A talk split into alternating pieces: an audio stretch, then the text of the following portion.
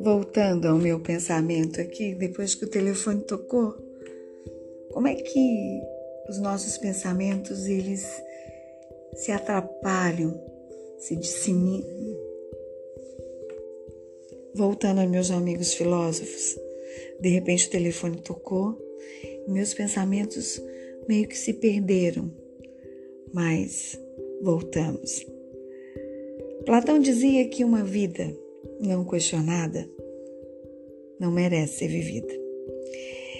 E se refletirmos sobre isso, realmente é a pura verdade. É claro que as críticas são diferentes dos questionamentos. Confúcio escreveu que ele não procurava sobre as respostas, mas que ele procurava compreender as perguntas. E no nosso dia a dia, nesse mundo onde nos cansamos tão fácil né, das coisas, das nossas metas, dos nossos sonhos, deixamos muitas coisas realmente paralisadas ou travamos no meio do caminho. Platão escreveu que o cansaço físico mesmo que suportado forçosamente, ele não prejudica o corpo. O, o conhecimento imposto à força, esse sim, ele não pode permanecer na alma por muito tempo. Então não se pode forçar nada a ninguém. O atrativo do conhecimento ele seria pequeno se no caminho que a ele conduz não houvesse que vencer tanto pudor. Nietzsche escreveu isso.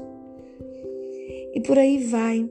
Se a gente puder um dia sentar e pegar os grandes filósofos, os grandes pensadores, e tentar refletir um pouquinho do nosso dia a dia, das nossas histórias, dos nossos passos, do antes, do agora e do depois.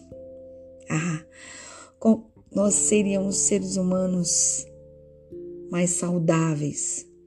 Estamos entrando numa paranoia de uma geração que não sabe ser feliz. Os nossos filhos não sabem ser felizes.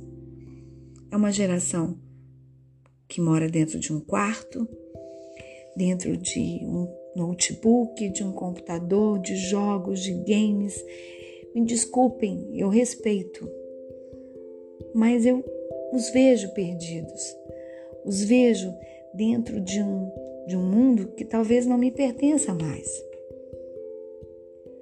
Mas a vida me ensinou que não basta conquistar a sabedoria. É preciso usá-la. Cícero falou isso. E Aristóteles foi lá e disse: a dúvida é o princípio da sabedoria. Então, se nós temos dúvida de algo, nós precisamos correr atrás desse conhecimento. E, gente, para terminar,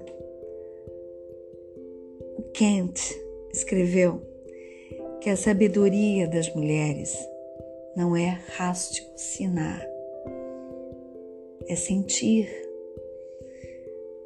e realmente nós nós nos tornamos fortes e sábias porque sentimos. E terminando com os dizeres de Platão, meu filósofo preferido, não há nada bom nem mal a não ser essas duas coisas: a sabedoria, que é um bem, e a ignorância, que é um mal. Se você conseguir me ouvir se você refletiu junto comigo, poxa, nós nos, nos comunicamos, nós trocamos conhecimentos, nós aprendemos a gostar de nós. Um beijo da sua escritora e jornalista Luciana Aquino. Segunda parte desse, desse áudio aí sobre os pensadores. Cadê os seres pensantes? thank you